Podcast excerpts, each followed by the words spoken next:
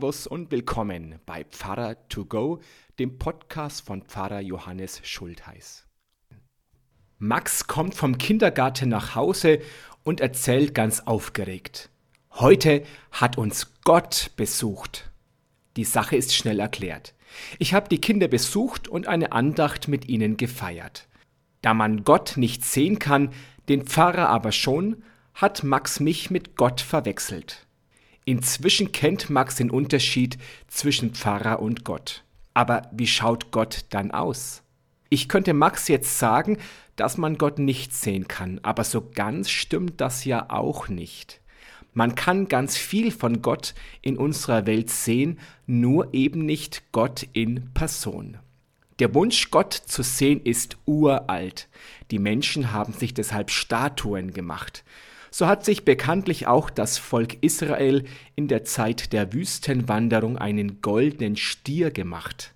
In der Bibel ist verschmähend nur von einem Kalb die Rede.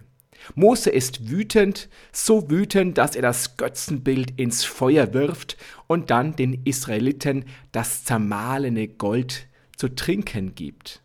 So wird dieser Gott völlig der Lächerlichkeit preisgegeben und es kann keine neue Statue mehr gemacht werden. Aber schon im nächsten Kapitel der Bibel hat Moses selbst den Wunsch, Gott zu sehen. Hören wir hinein in das zweite Buch Mose, Kapitel 33. Mose sprach zu Gott, Lass mich deine Herrlichkeit sehen. Und er sprach, ich will vor deinem Angesicht all meine Güte vorübergehen lassen und will ausrufen den Namen des Herrn vor dir. Wem ich gnädig bin, dem bin ich gnädig. Und wessen ich mich erbarme, dessen erbarme ich mich. Und er sprach weiter, Mein Angesicht kannst du nicht sehen, denn kein Mensch wird leben, der mich sieht. Und der Herr sprach weiter, Siehe, es ist ein Raum bei mir, da sollst du auf dem Fels stehen. Wenn dann meine Herrlichkeit vorübergeht, will ich dich in die Felskluft stellen und meine Hand über dir halten, bis ich vorübergegangen bin. Dann will ich meine Hand von dir tun, und du darfst hinter mir hersehen. Aber mein Angesicht kann man nicht sehen. Kann man nun Gott sehen? Sowohl ein Ja als auch ein Nein scheinen mir auf diese Frage keine richtige Antwort zu sein. Wo es keine leichten Antworten gibt, da erzählt die Bibel Geschichten. Sie erzählt auf unsere Frage die gerade gehörte Geschichte von Mose aus der Zeit der Wüstenwanderung. Damals bauten Sklaven für ägyptische Götter gigantische Tempelanlagen. Die Menschen waren von den heute noch beeindruckenden Statuen überwältigt. Nur Mose erlebte Gott einfach in der Wüste an einem brennenden Dornbusch. Das war eine Gottesbegegnung, die uns heute noch mehr sagt als die verwitterten Steine.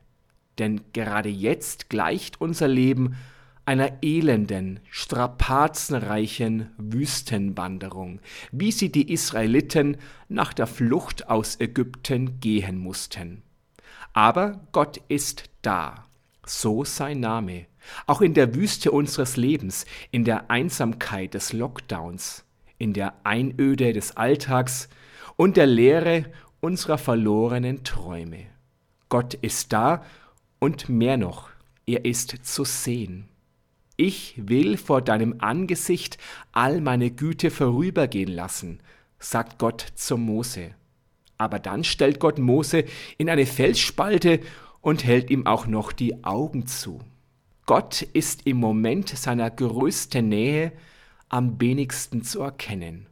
Das ist ein Paradox, das wir an vielen Stellen der Bibel beobachten können, nicht zuletzt bei der Kreuzigung von Jesus. Da, wo uns das Leben gerade quält, wo das Dunkel besonders groß ist, da werden uns vielleicht nur schützend die Augen zugehalten. Und Gott ist uns ganz nahe, ohne dass wir das sehen. Es ist also gar nicht wichtig, Gott zu sehen. Viel wichtiger ist es, dass Gott uns sieht. In der Abrahams Geschichte wird Gott sogar so genannt. du bist ein Gott, der mich sieht. Und im Segen am Ende des Gottesdienstes wird uns genau das zugesprochen. Der Herr lasse leuchten sein Angesicht über dir und sei dir gnädig. Wir bekommen nicht versprochen, dass wir Gott sehen, aber dass er uns im Blick behalten wird. Der Herr erhebe sein Angesicht auf dich und gebe dir Frieden. Angesicht ist hier natürlich nur eine Metapher. Gott hat kein Gesicht, weil er kein Mensch ist. Gott von Angesicht zu Angesicht gegenüberzustehen, bedeutet in der Nähe Gottes zu sein. Gott zu sehen ist gar nicht so wichtig, es ist vielleicht sogar gefährlich. In unserem heutigen Bibeltext heißt es, kein Mensch wird leben, der mich sieht. Unser Verstand ist offenbar zu klein, um den Anblick Gottes verarbeiten zu können. Viele Berichte von Mystikern, die Gott geschaut haben, egal ob von Johannes, dem Offenbarungsschreiber, von Hildegard von Bingen oder aus der jüngsten Gegenwart, klingen deshalb immer auch ein bisschen verrückt. Gott zu sehen überfordert uns. Eine Geschichte zeigt das trefflich. In einem fernen Land wollte ein König Gott sehen. Er drohte allen Weisen und Priestern schwerste Strafen an, wenn es ihnen nicht gelänge, ihm Gott zu zeigen. Als alle schon verzweifelten, kam ein Hirte, der den König auf einen freien Platz führte, ihm die Sonne zeigte und sagte, Sieh hin. Sofort senkte der König geblendet den Kopf und rief, Willst du, dass ich erblinde? Aber König, sagte der Hirte, die Sonne ist doch nur ein Ding der Schöpfung, ein schwacher Abglanz seiner Größe. Wie willst du ihn selbst aushalten können? Wir können Gottes Anblick nicht aushalten. Und so können wir wie Mose Gott nur teilweise, nur bruchstückhaft erkennen.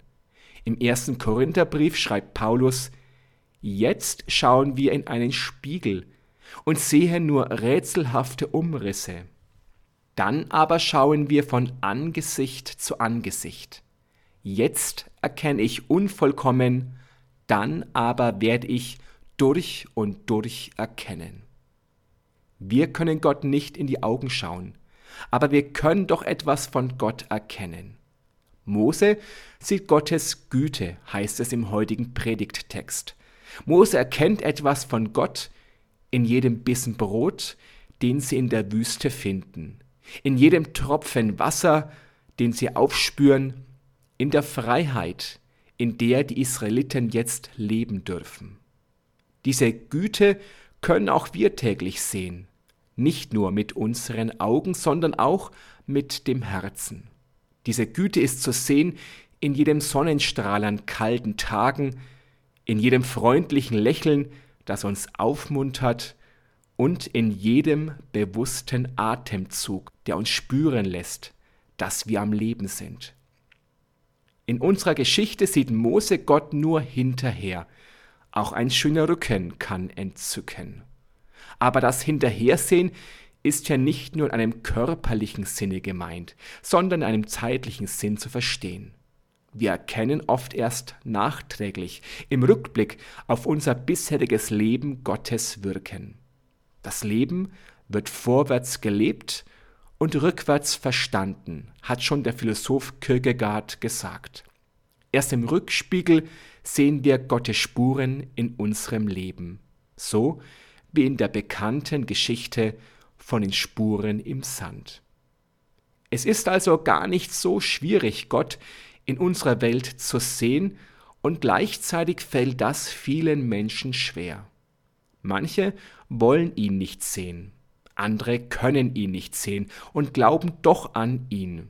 So wie der Häftling, der im Warschauer Konzentrationslager folgendes Glaubensbekenntnis geschrieben hat. Ich glaube an die Sonne, auch wenn sie nicht scheint. Ich glaube an die Liebe, auch wenn ich sie nicht spüre. Ich glaube an Gott, auch wenn ich ihn nicht sehe. Selig ist, wer nicht sieht und doch glaubt, sagt Jesus im Johannesevangelium.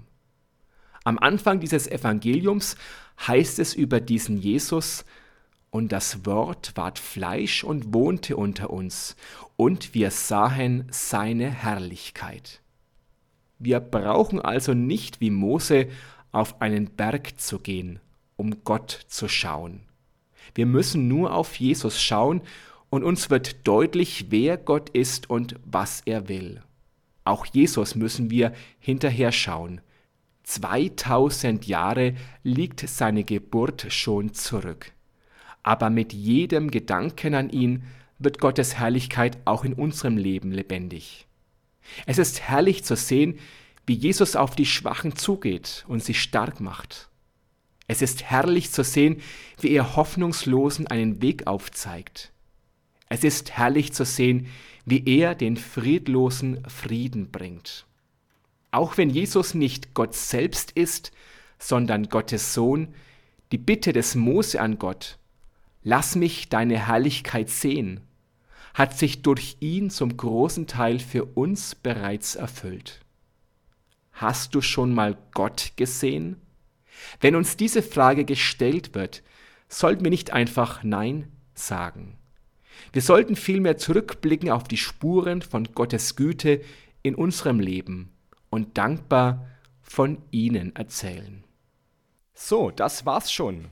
Dann sage ich Servus und bis zum nächsten Podcast. Oder vielleicht sehen wir uns ja auch am Sonntag live in der Kirche oder werktags im Gemeindehaus oder auf YouTube oder sonst irgendwo. Gott behüte euch. Servus.